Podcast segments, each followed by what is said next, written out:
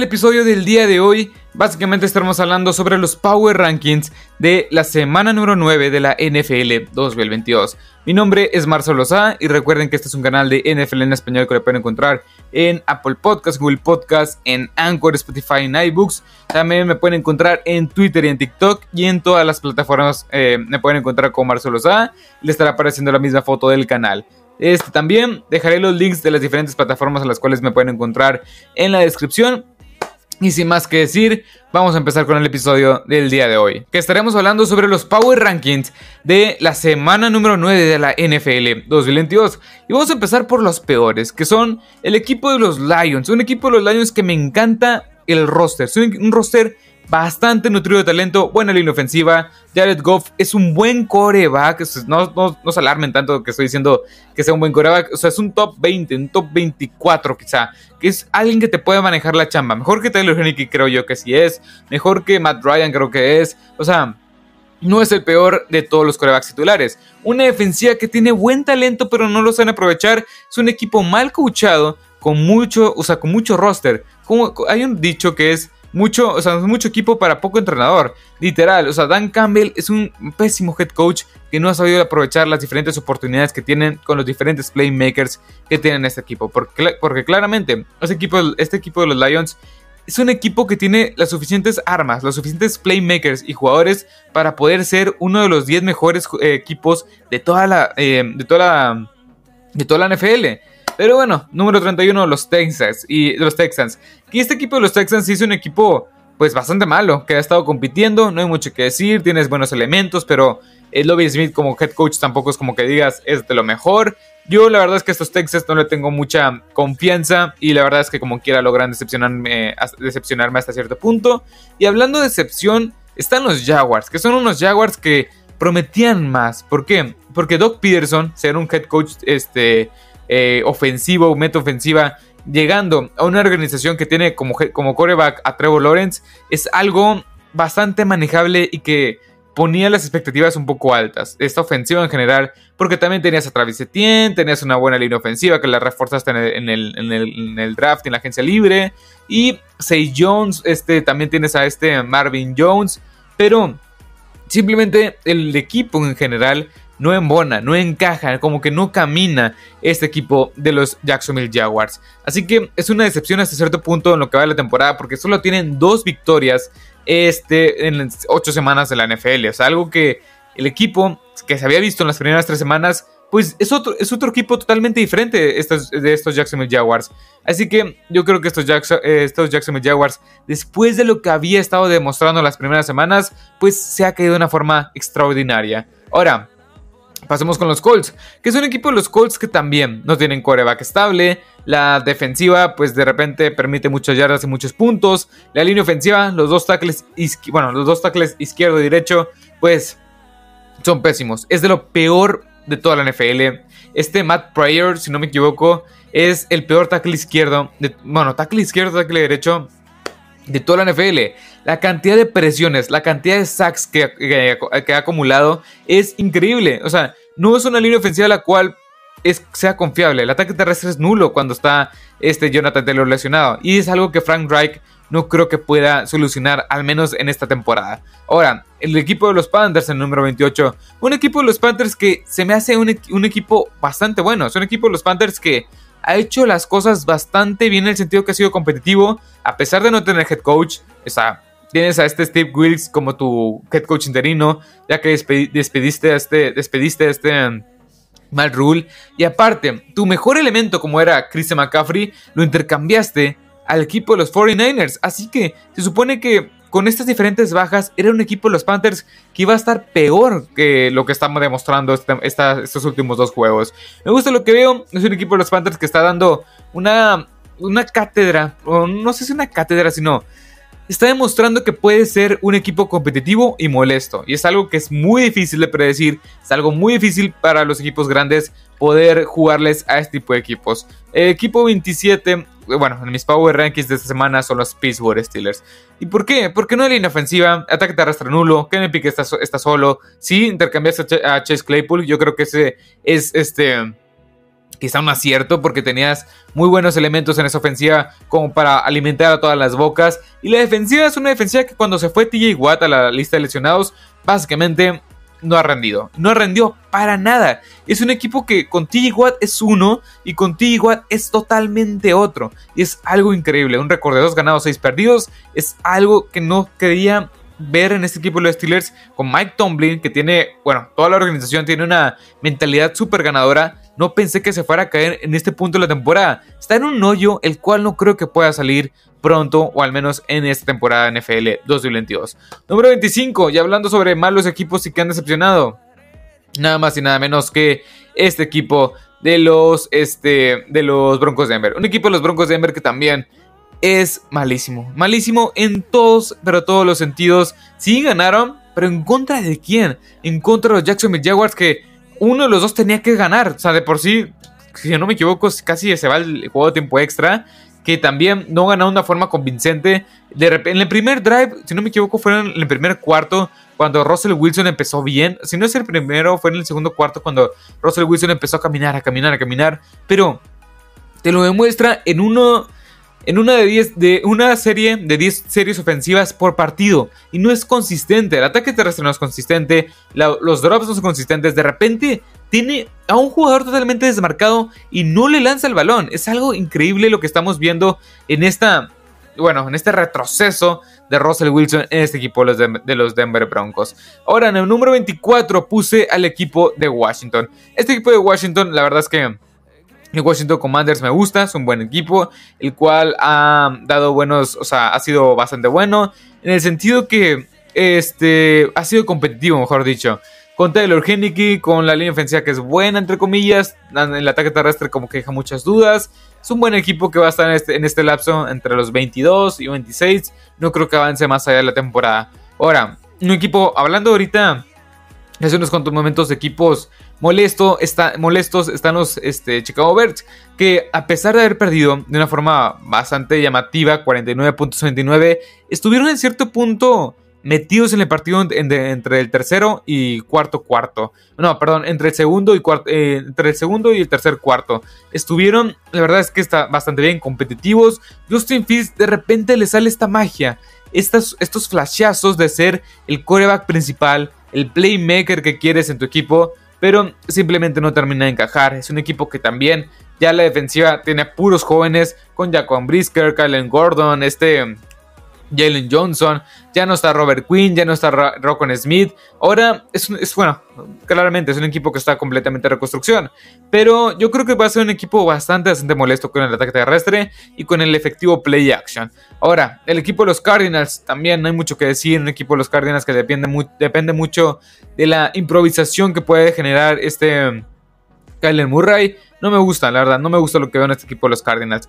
Número 21, la decepción quizá del año, compitiendo con los Broncos de Denver, compitiendo con las Vegas Raiders. La verdad es que, no, o sea, de hecho, hablando de las Vegas Raiders, creo que yo que me lo salté número 26. Sí, me lo salté número 26. Bueno, número 26, las Vegas Raiders es un equipo que la verdad ha decepcionado bastante. tampoco es ah, que haya mucho que decir, simplemente más de lo mismo. Perdieron y fueron blanqueados. Cuando querías creer en estos, en estos simplemente fueron blanqueados en contra de unos Saints que no se les veía ni pies ni cabeza. Así que eso te habla un poco más del head coach y este. Mike, no, Mike McDaniels, no, Josh McDaniels, Josh McDaniels. Pero bueno, ahora sí.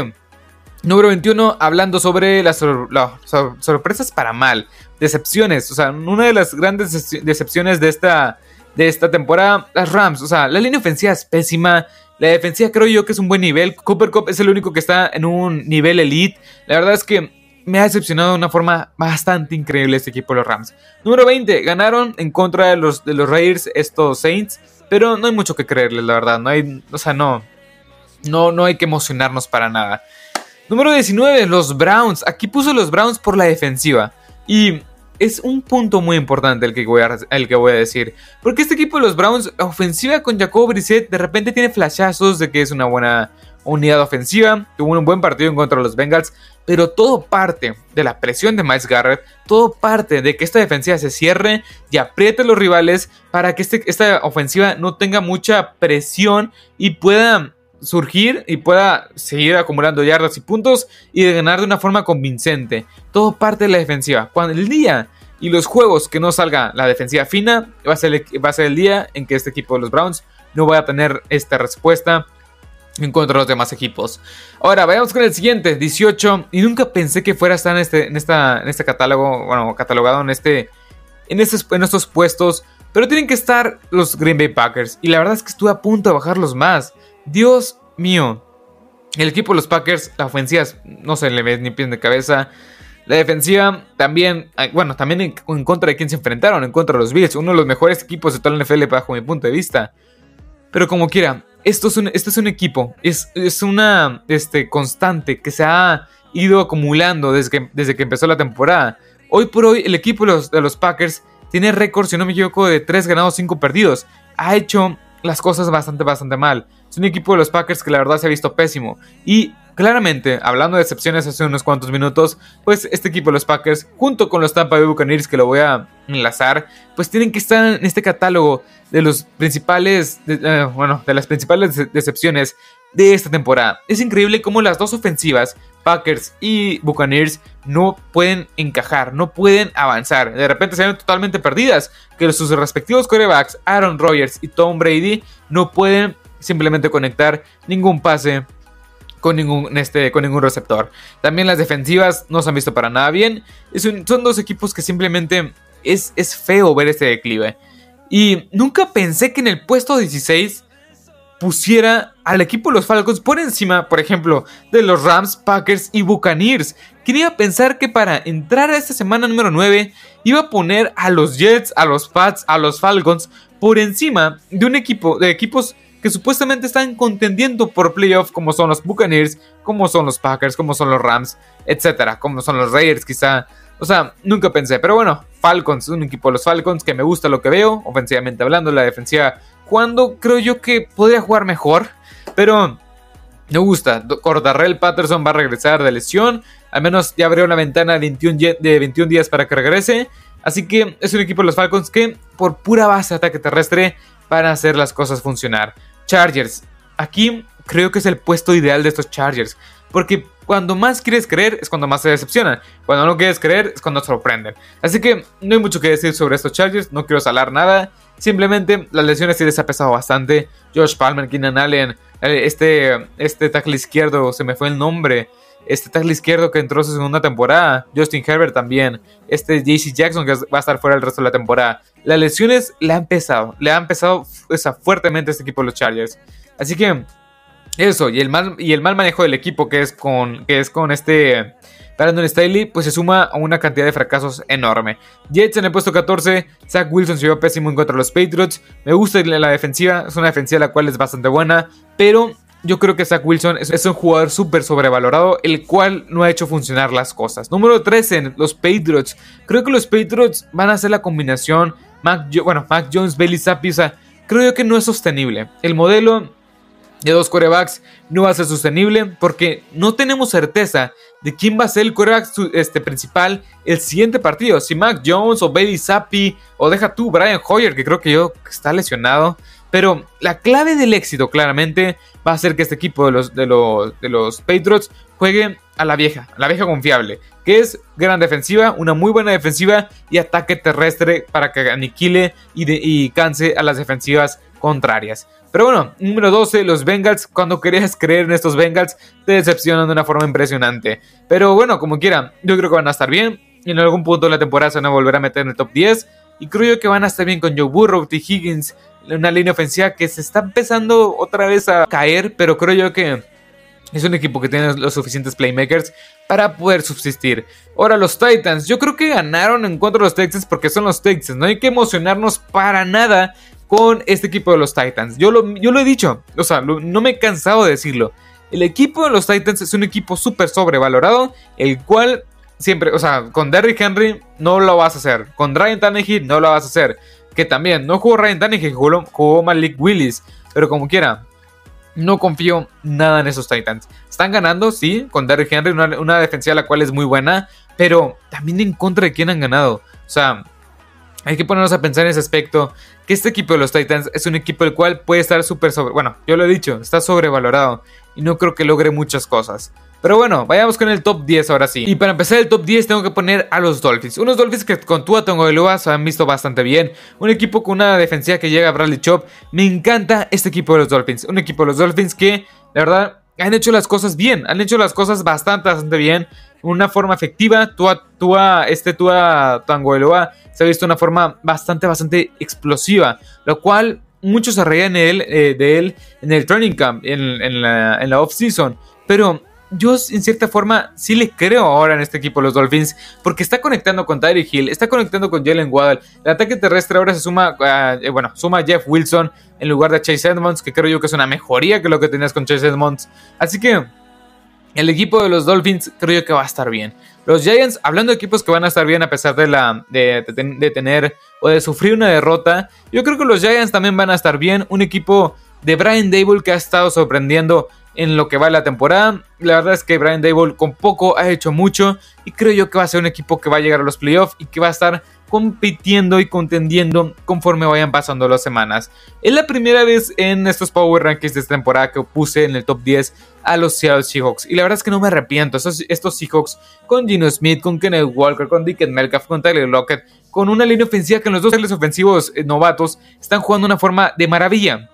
Y la defensiva con una buena presión con Uchenagusu, con Boye Mafe, con Puna Ford, están haciendo las jugadas importantes. Así que yo creo, bueno, también Tariq Gulen, que era, era mi chico, era my boy, este, desde, desde que estaba en el proceso del draft o cuando fue seleccionado por, cuando fue seleccionado por estos Seahawks, yo siempre creía en él.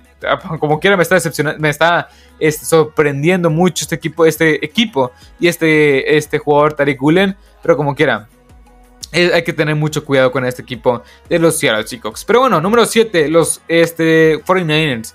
Y este equipo de los 49ers, la verdad es que ya se vio el impacto que tiene Christian McCaffrey, el impacto que tiene en esta ofensiva con Divo Samuel, este Brandon, Brandon Ayuk, George Kittle, también el regreso de, hace unas cuantas semanas de Trent Williams, esta, esta frontal, Dios mío, qué buena es, de este Charles Omenihu, Samson Ebuka, Drake Jackson y por supuesto Nick Bosa. Dios mío, la cantidad de veces que pueden presionar al coreback. Es un equipo, una defensiva bastante, bastante buena y un equipo muy, pero que muy completo. Número 6, los Vikings. Siguen ganando, siguen acumulando wins, pero claramente es un equipo que tiene 6 ganados, un perdido y nadie apuesta a que este equipo de los Vikings sea uno de los 5 mejores de toda la NFL. O sea, no se ha enfrentado a esa calidad de adversarios. Creo yo, es un equipo de los Vikings que sí está jugando bien, pero yo no le compro para nada a este equipo de los Minnesota Vikings, a menos que den un golpe de autoridad en la mesa y le ganen un equipo contendiente a un, o a un equipo que esté al menos en el top 12 de los mejores equipos, al menos de estos Power Rankings, por ejemplo. Pero bueno, vayamos con los Ravens, que también Lamar Jackson, Gus Edwards, esta, bueno, también la defensa que se reforzó con Rockon Smith, que se reforzó ahora que vienen los refuerzos con este David Ojabo y Tyus Bowser. Es un equipo que es en esta mitad de la temporada, en esta segunda mitad de la temporada, es cuando más ocupas estos playmakers. Y vaya que, lo, que el impacto que va a tener este equipo de los Ravens con los diferentes refuerzos que van llegando de lesión o van llegando de intercambio. Pero bueno, Cowboys. Este equipo, los Cowboys, ganó en contra de un, rival inferior. Pero la verdad es que es un equipo que está haciendo bien las cosas. Es un equipo, los Cowboys, que sigue jugando de una forma efectiva, sigue jugando una buena defensiva. El ataque terrestre dominando con Tony Pollard. Y este Dak Prescott lanzando buenos pases. Es la fórmula que más quieres. Y ahora con el top 3, no se ha movido. Es el mismo top 3 que hace unas cuantas semanas.